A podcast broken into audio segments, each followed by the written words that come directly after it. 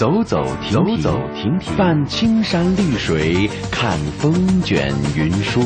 停停走走，停停走走，听谈天说地，访风物民情。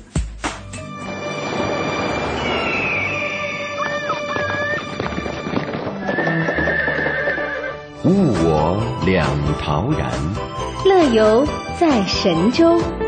乐游神州。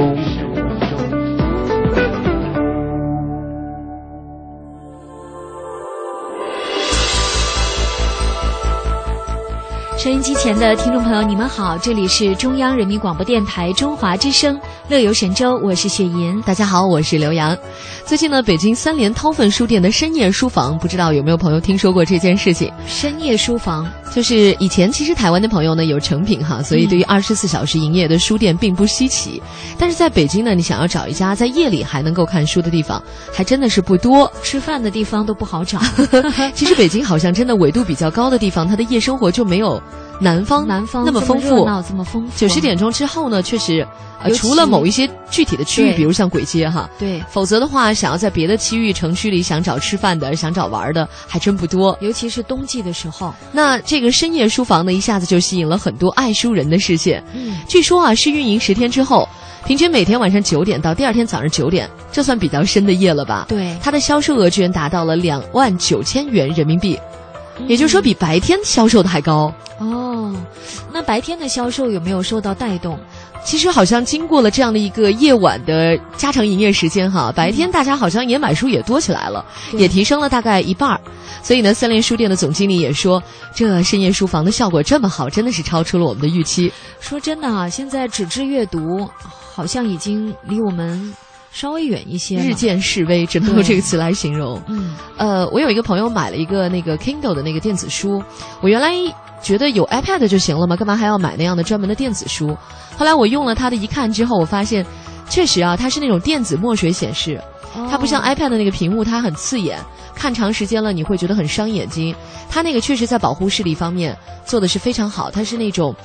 就是在日光之下，它也不反光的。哦。然后那个屏幕呢，它是那种，我我很难形容哦，就是那种那种屏幕的显示，比较保护视力，非常保护视力，所以它可能，呃。当然，我觉得纸质书其实质感还是不一样。是的，就是你闻那个油墨的芳香味儿也是不一样的。所以现在你看到三联书店里面晚上捧书夜读的人真的是不少。有一个大四的学生他就说了，其实虽然现在很多人都在网上买书，但是我倒觉得可以随意翻、细细品读的书店，这种享受是网上购书没有的优势。嗯，据说呢，当夜幕降临，现在只要你走进三联书店，就会受到工作人员发放的。呃，一种入场券，名字叫“小马夜读会”。哦，嗯，说一周举办两场夜读会，已经成为三联书店晚间营业的一个规定动作。哎，其实我真的觉得书店啊，用什么方式来竞争和这些网上的书店来竞争呢？嗯就是做活动。就是他能够把这些爱书人聚合在一起，大家交流，哎，分享。还有呢，就是我觉得有一点很重要，就是我知道有一些书店它比较有特色，在于它的推荐。嗯，就他把什么书，他的那个摆架是有讲究的。哦，他会把一些相关的阅读的一些书呢，都摆得很好。而且有一些书是比较小众的，可能真的是只只有书店主人有心，他才能给他一个更好的那个露面的机会。没错。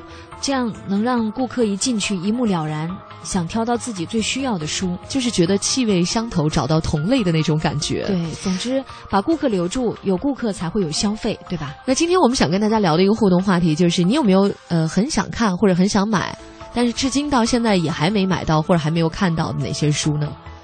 多了，还不错，你还说明你还有好多想看的没看的。我你你猛地问我这个问题，我都想不起来我最近有没有什么书想看。就其实只有你去浏览的时候，你才发现，哎，这书好像好早以前就想看，一直没来得及看。去台湾的时候有几本书想买，但是台湾的书比较贵。呃，确实，这一点是比大陆的书要贵的。而且偏偏我是比较喜欢那种精装版的，那就更贵了。对呀。再一个，还有一个繁体字的阅读问题，是吧？对对。嗯，呃，所以其实它的排版，它的排版不是从左往右吗？呃，有的时候是竖版的，对，有的是竖版的，就会比较别扭。那种我真心真心看不了，因为经常看错行。大家可以登录我们的互动留言板来聊聊今天这个有关于书的话题。我们的网址呢是 bbs dot hello tw dot com bbs dot am 七六五 dot com。乐游神州首播时间每天上午的十一点十分，重播时间每天晚上的二十二点十分。我们在台湾地区的中波收听频率是 AM 五四九、AM 七六五、AM 八三七和 AM 幺幺幺六。福州、莆田、泉州东部沿海部分地区以及马祖的朋友，您可以收听调频 FM 一零二点三。厦门、漳州、泉州南部地区以及金门的朋友，您可以选择调频 FM 九十四点九。我们的全球收听网址三 W 点 Hello TW 点 com，或者是登录中广网三 W 点 CNR 点 CN，点击中华之声来收听我们的在线直播或往期节目点播。来信请寄北京二一零五信箱，乐游神州栏目组收，邮编一零零八六六。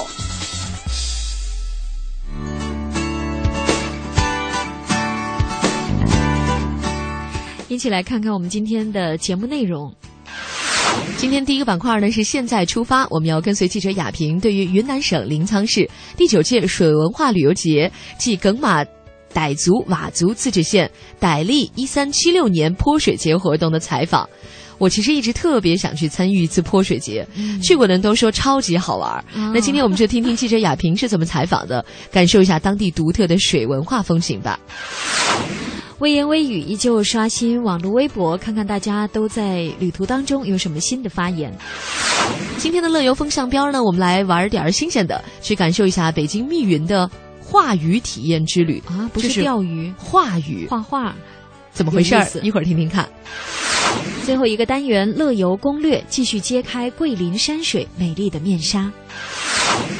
那么说到这个泼水节啊，是傣族最隆重的节日，也是云南少数民族当中影响面最大、参加人数最多的节日。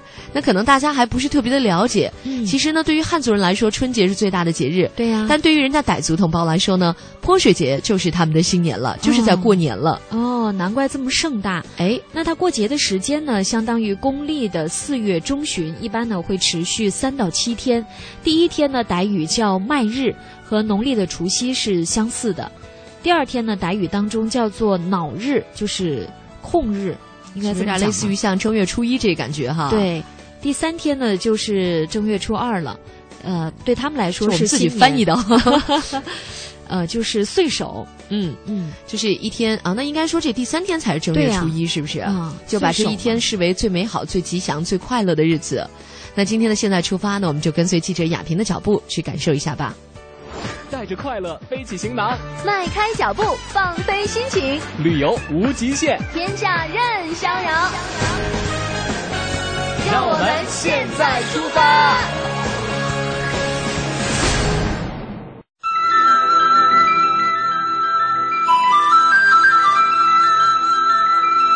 听众朋友，你好，我是记者亚平。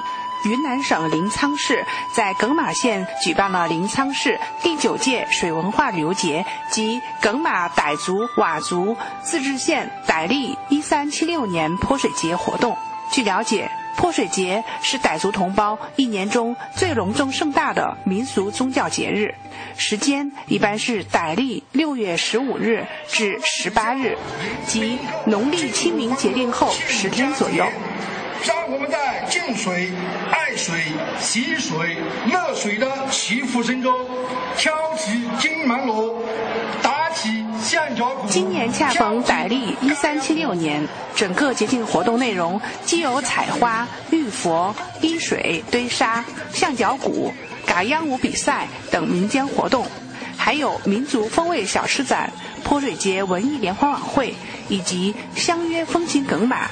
最美激情沧江，相约天下茶仓，创富大美临沧，中华茶商行等系列活动。下面请蒙沙镇向四班主拜年，请蒙沙农场管委会做好准备。蒙沙镇位于耿马自治县头东北方三十八公里处，省道杨柳公路贯穿。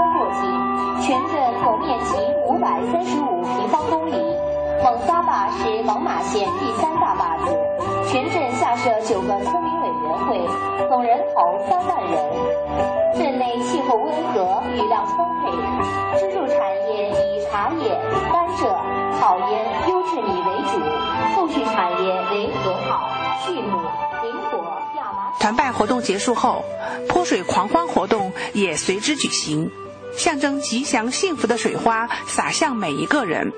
耿马县副县长王金桥向记者介绍了今年的泼水节盛况。看到您这边拿的这个是信用社，今天是我们的什么日子？跟我们两个听众来今天呢，是这个耿马的傣族泼水节的幺三七六年泼水节，它是一个传统节日。在这个时候，今天是傣族的大年初一，全县的这个傣族佤族自治县都集中在这里过这个啊泼水节，是一个吉祥节日。泼水越泼得多，越吉祥，越如意，是这样的啊。如果说老人你不给他泼一点水，他都觉得不高兴。每年都要有祝福水，是这样的。啊，必须要泼的啊！你越泼得多，越祝福，越好，是这样。那我们在选定傣历的这过年新年这个日子，它是一个固定的日子，还是根据是傣历？啊，是傣历，它是傣历啊，是在四月十五到十七号之间。啊，每年都是这样，对。然后我们的傣族同胞，我们有这几天是怎么样？大家来欢庆？大家来欢庆，呃，这里的风俗就是说，把你请来做客，大家一起来欢度这个泼水节。嗯。然后呢，就把这个过去有的些什么。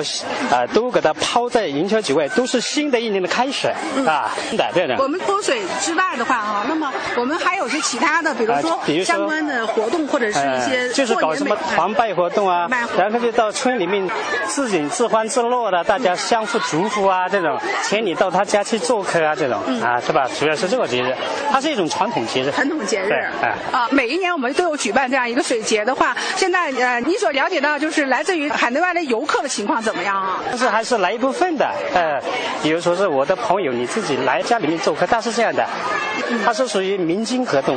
那你们在过年的时候，你们会吃什么？你们的傣族的这个？我们就像刚才吃的这个凉虾，这是是必须要吃的。然后就是啊，就是这个碗里面那个这个它就到这里它是免费吃的，就是到这么总服饰里面。嗯。请你到村里面去泼水吃饭的，是老百姓不收你的钱，他是欢迎你去，你是客人，一般都是给你祝福酒，由你吃吃饭，他是这样。那你能用傣语？说一句祝福这个新年的话吗？一粒接完，来金来蛋，看你莫孙啊，就说是呃新年快乐啊，吉祥如意的意思。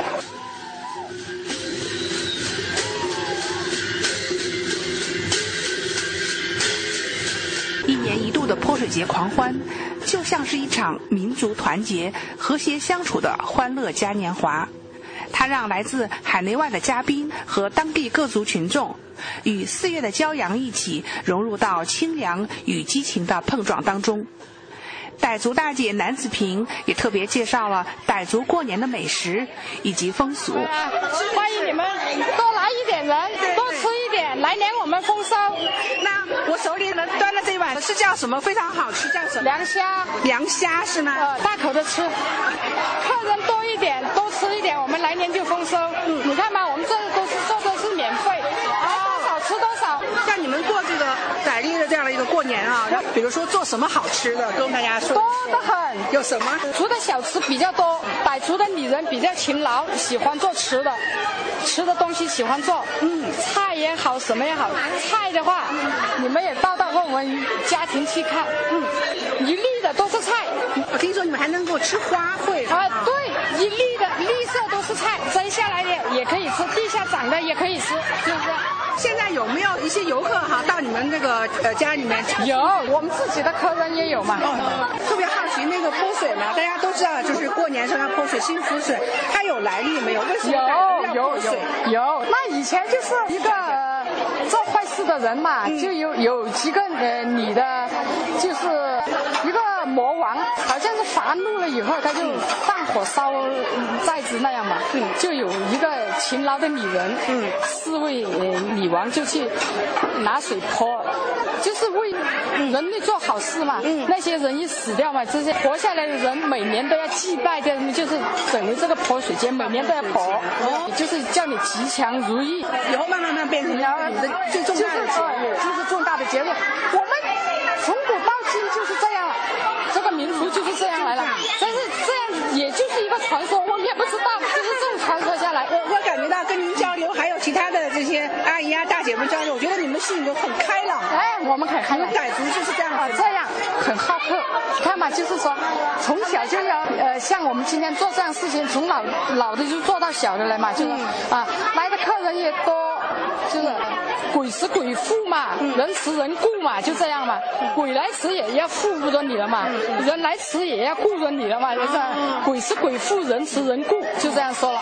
我们很友善。嗯，对对对对对，做好事嘛，做好事，很友善。然后我们老的也是这样教我们，我们小的我们也这样说，我们小的。等一下我的女儿，两个女儿，等一下就来了。哦，他们去跟人家那个堆沙，我们就在这准备，拿来就把它堆在他的人根上。每年都要举行，啊，每年举行，这个又什么意思？堆嘛，就是这样垒起来也是更多了吗？嗯，垒新的一年有花有沙嘛，这样堆上来嘛，节节高嘛，就这样的。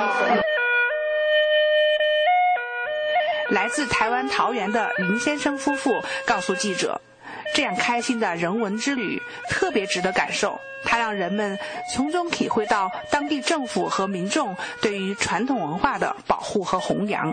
哎，我们来自桃园，哦，桃园，对，桃园县龙潭，嘿，那也是个那香草花都很漂亮的地方，是啊。然后来到临沧，来到我们这样耿马来感受泼水节，第一次还是以前有感受？第一次，第一次，非常有人情味的一个地方，我们都很喜欢。有被泼到吗？全身都湿了。已经湿了，湿湿之后再拧干的。拧干。对。当地泼水这样形式来表达这个新年怎么样感觉？欢乐，然后带给大家吉祥，然后可以把过去不愉快的啦哈冲洗掉了，带给我们的是一种新的一天哈。希望大家来年都更幸福这样子。不同的民族有不同民族的一种习性的各一一种一种，同样的都非常的热情。因为在台湾也有十四个族群嘛啊。是是是。很多原住民朋友。是是。感受完台湾之后来感受大陆的。对，不一样，不一样的风情，不一样的风情。因为在台湾的呃少数民族的话，他也是非常的热情，热情的模式跟我们在傣族、佤族啊这些民族性的一种一种展现是不一样的，不一样的感受。是民族性的差异性，让我们每一个人都能够去呃把视野增广见闻的，而且能够感受到更热情的一面。我所见到的是呃百姓的努力的一面，好，然后在地方上面哈，大家都很努力的在为产业在努力在发达，所以带给我的感受是很棒的一个地方。有机会还会来云南吗？应该会的，非常的喜欢。台湾广西商会总会长赖灿德先生也觉得这个活动很有特色，希望明年带更多台湾朋友来耿马参加这样内涵丰富、全民同乐的泼水节。怎么样？看了泼水节感觉怎么样？我觉得这个非常好，傣族，它色彩很丰富，服装太好了，而且它那种的华丽的感觉，在少数民族里面，它是算是最华丽的，而且最好看的。因为这种民族服饰里面，像那个佤族呢，它很强烈，它的银的头箍跟那个长发甩头那种，还有黝黑的皮肤，那是另外一种表现。云南二十三个民族里面，这个是最好的，所以这一块的张力可以大量吸引外来的比较高档一点的观光客来。今天这个中午，我感觉到太有价值了。明年的今天，因为听说是五十年。建国六十年的国庆阅兵，我在北京跟我哥哥参加过。我看到呃这个共和国的强大，我愿意为它的建设做贡献。那在在这个耿马的这个泼水节，我觉得应该做到，它会盖过呃泰国。历史的机遇到了云南了，很多好的观光客，五星级的饭店都可以进来。台湾有很多这个云南的。相对的人口，像这种节，如果说透过台湾的电视，你看这个效果多好。再加上台湾最强的是文化创意业，把台湾的一些拍电影的、拍微电影的跟那些人找来，把这个当一个重点。我觉得这个重点才有特色，而且会越做越大。听众朋友。以山之魂、水之灵、风情耿马为主题的水文化旅游节，突出了耿马独特的水文化风情、人文风情、自然风情、历史风情和旅游风情，展现了耿马独具特色的民族文化。而在欢度泼水节时，傣家儿女还会扎起吉祥的白象，跳起国家级非物质文化遗产马路舞。那栩栩如生的表演令人赞叹。有机会你也来彩云之南，尽情感受一番吧。记者雅萍、李建飞，云南临沧报道。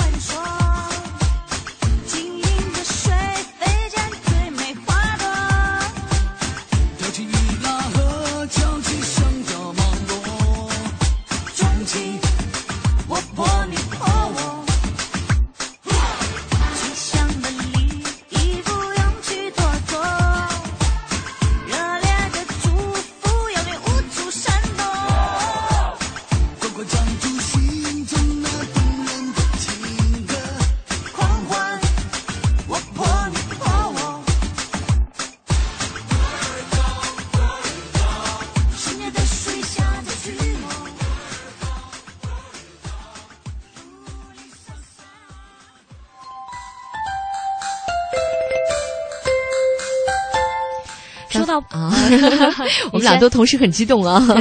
就因为泼水节都很感兴趣，对，因为外行人嘛，就是看个热闹，对不对？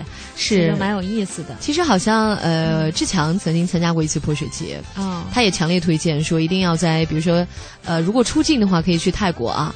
然后因为那个在我们云南，我国的云南呢，也是基本上他们实际上那个都大概在那个傣历的那个时间前后，都是都是有泼水节的时间，对，都是反映。哎，我在想志强去。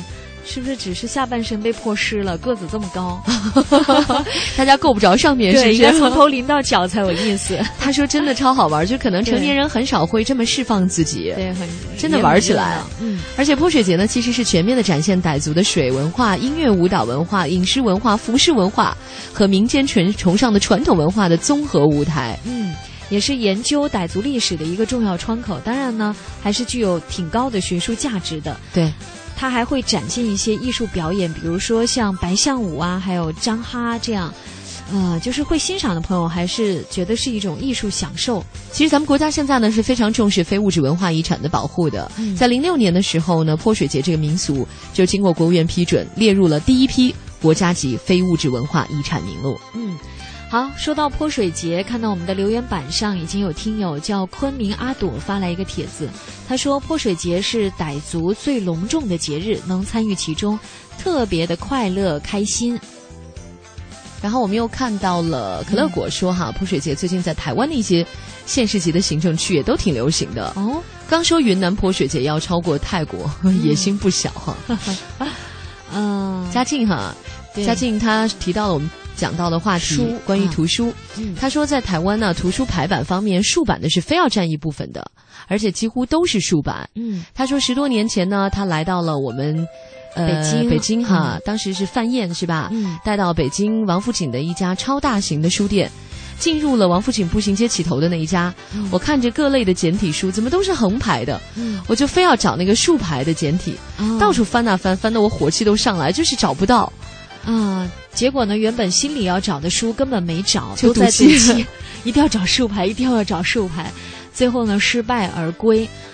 呃，他还提到，因为刚才我说我自己逛书店的时候是偏好买那种精装的书籍，他打了三个问号。他说雪莹逛成品在。呃，书页当中呢晃悠一两分钟，但我记得最终的目的是成品顶层或地下室的精品购物区或美食店吧，步行通过图书区只是不得不经过。不要这样破坏雪莹的形象嘛！虽然她确实是这样的，我也跟着破坏一把。你们不知道，应该跟你一起逛过成品吧？对我都是在没有人陪伴的情况下。就嘉信你没看见了，对呀，你没看见的时候，他都在读书。嗯，虽然这种时间有点少，都在读美食书籍，或者怎么穿衣打扮呢？嘉靖说到这个竖版书，我我不知道，可能就是他的习惯，就一定要看竖版才觉得舒服，是吧？就像咱们肯定一定要看横版才觉得舒服一样。我还是觉得竖板会有点麻烦，在哪儿呢？嗯。哎，其实按理说原理是一样的，对不对？对呀，对呀。就我总觉得竖板的看到最底下的时候再上去，然后就会找错行。可是人家可能会觉得横着过来，人家有可能会找错行呢。所以古人我觉得颈椎病不多，也是有这个道理。要上上下下的活动自己的脖子。大家还可以继续参与我们的讨论，bbs dot hello tw dot com。呃，我们现在进入微言微语。微言微语三句半，你一句来，我一句，还剩一句呢？谁爱说谁说呗。欧了。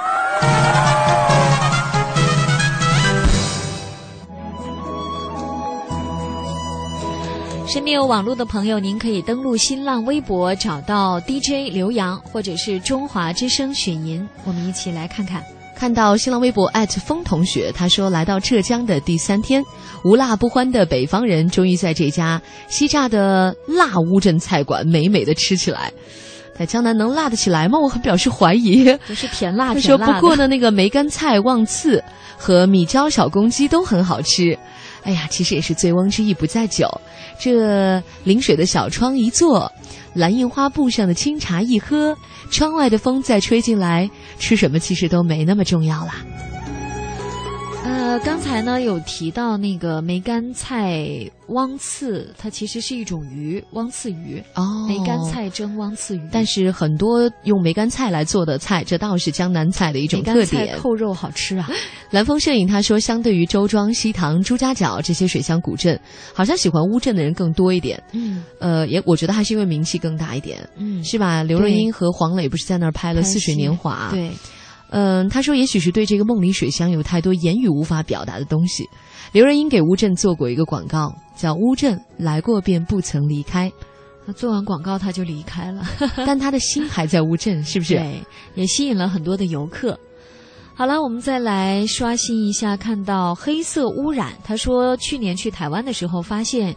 啊，有那种炸奥利奥、奥利奥饼干，大家知道太强了！炸奥利奥，他说已经觉得台湾人民的创意无限。今年呢，更是发现有照烧皮蛋，不是有照烧鸡吗？现在就是那个做法是吧？皮蛋，对，我想象一下啊，就是被老外称为“魔鬼撒旦”的蛋的 那个皮蛋。老板把皮蛋呢原汁油炸啊，哦，然后淋上日式的那个照烧酱，嗯，再搭上蒜蓉、香葱，听起来还蛮好吃的。哟，听起来我觉得真好哎，两颗卖五十新台币吧？啊，还是蛮便宜的嘛，五新台币，五五二十五，就五块钱，五块钱人民币左右。我昨天上街去。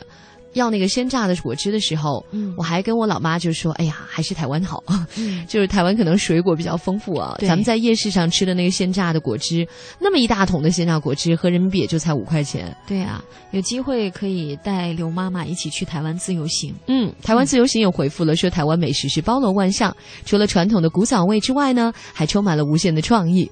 当年小吃界横空出世的炸奥利奥，哦，让吃货们震惊，而照烧皮蛋更是颠覆了大家对这个食物原有。有的印象，啊，其实看起来好像很黑暗料理，其实也是蛮意外的，很美味的。嗯，啊，休息一下，一首歌曲之后呢，进入我们今天的乐游风向标。嗯，来听一首很青春洋溢的可米小子的青春纪念册。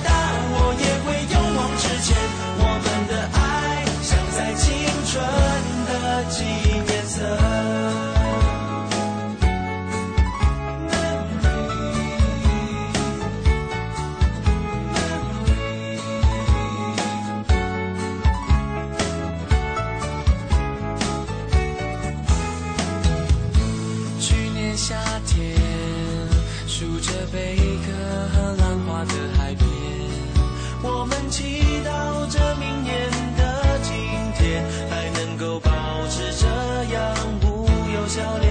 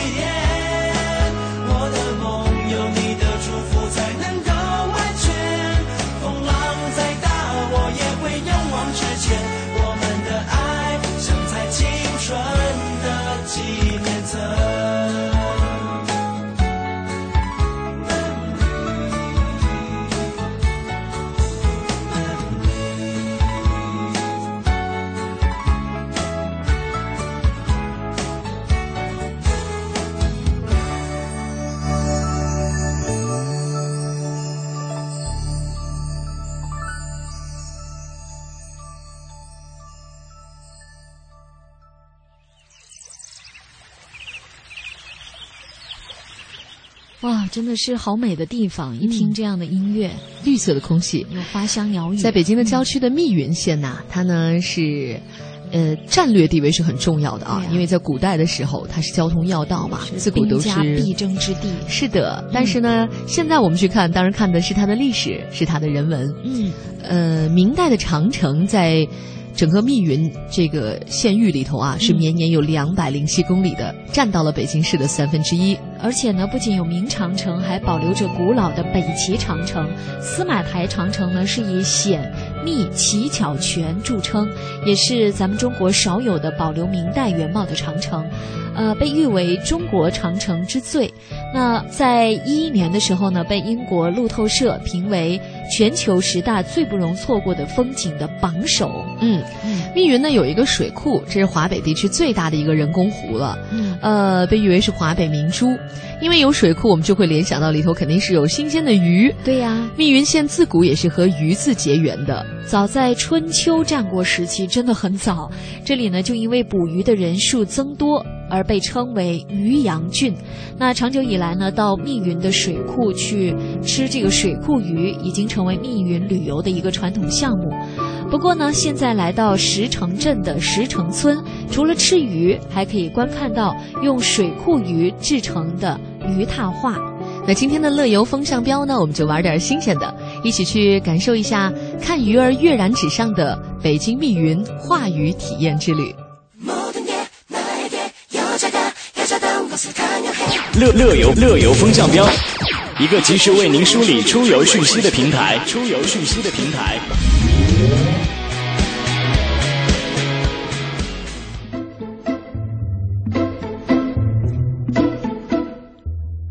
所谓鱼拓画，就是把真鱼拓写到纸上去，在纸上形成鱼的外形和鱼鳞的纹路。最早呢是为了记录鱼的实际尺寸，并且留作纪念，后来就发展成了一种艺术。密云县石城村的民俗旅游合作社的社长王坤就介绍说，踏文化呢在我国传统文化当中是早已有之的。古人呢是踏碑，把那个碑文呢拓印在纸上。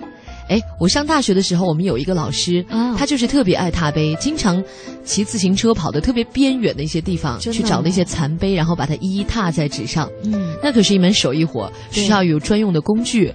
呃，然后用把纸蒙在那个碑文上，然后涂上墨，然后用一种像毡子一样的东西拍打，这样才能够踏得下来的。这有多深的热爱？可是你想想，能踏鱼是怎么个踏法呢？这真的挺好奇。鱼它肯定是会动的，对吧？呃，已经是死鱼了吗？为了提升石城村啊，它的旅游文化的档次呢，去年他们邀请了一个鱼踏大师来给这些民俗户传授制作方法。嗯，呃，你一到他们那个屋里，你就会看到一幅幅的那个鱼踏画，都是用镜框装裱的，那里面的鱼栩栩如生，就像是从水里跃到了画中似的。嗯，而且呢，据说，呃，这个过程呢。还是大有学问的，因为鱼的体表它是有大量的粘液，所以呢，鱼踏的第一步是要清洗鱼的全身，通常呢是用盐水来清洗。在清洗的过程当中，还一定要保持鱼鳞的完整性。对，它其实是这样的，就是不是完全用笔画出来一条鱼，这个很简单。对呀，它是把颜料涂到真鱼的身上啊，然后用画纸来按压，把它拓印得出来的。嗯，除了鱼的眼睛是用笔画的，其他部分都是拓印而成，不允许用笔再加工。嗯啊，我觉得。这对鱼还挺挺残忍的，呃，绝大部分的鱼身子都不都鼓鼓的吗？对呀，他还要找一些特殊的材料做成鱼枕，这作品还不能踏好多次，要一次成型。哦，就找一个鱼枕把鱼垫稳，然后就着色，在鱼身上着色。完了呢，就可以蒙那个纸了。对，着色的时候，据说颜料也要做好浓淡的过渡，主要是为了体现那种立体感。关键就是它要一次成型，所以你在这个鱼身上就已经要完成这个着色的过程了。嗯，还有呢，就是把宣纸平铺在鱼的身上，用手掌从鱼的最后的地方向尾部按压，再用手指轻轻的按它的头啊、嘴啊、背啊、鱼鳍啊，这必须一气呵成，否则踏出来那鱼就重叠或者是整体变形了。嗯。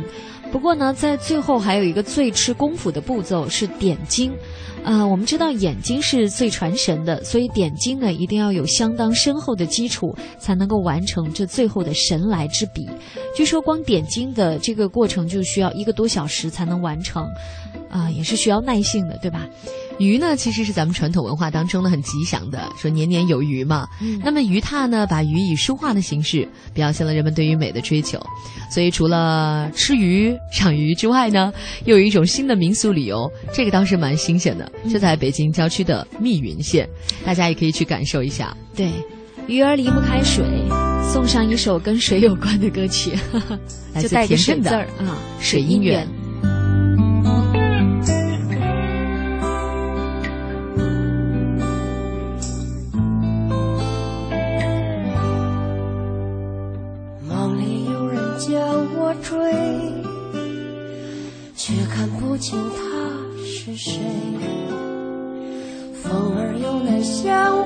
吹，我却又东向西退。清晨醒来看见你，睡得很甜很美，只是面容有些疲惫。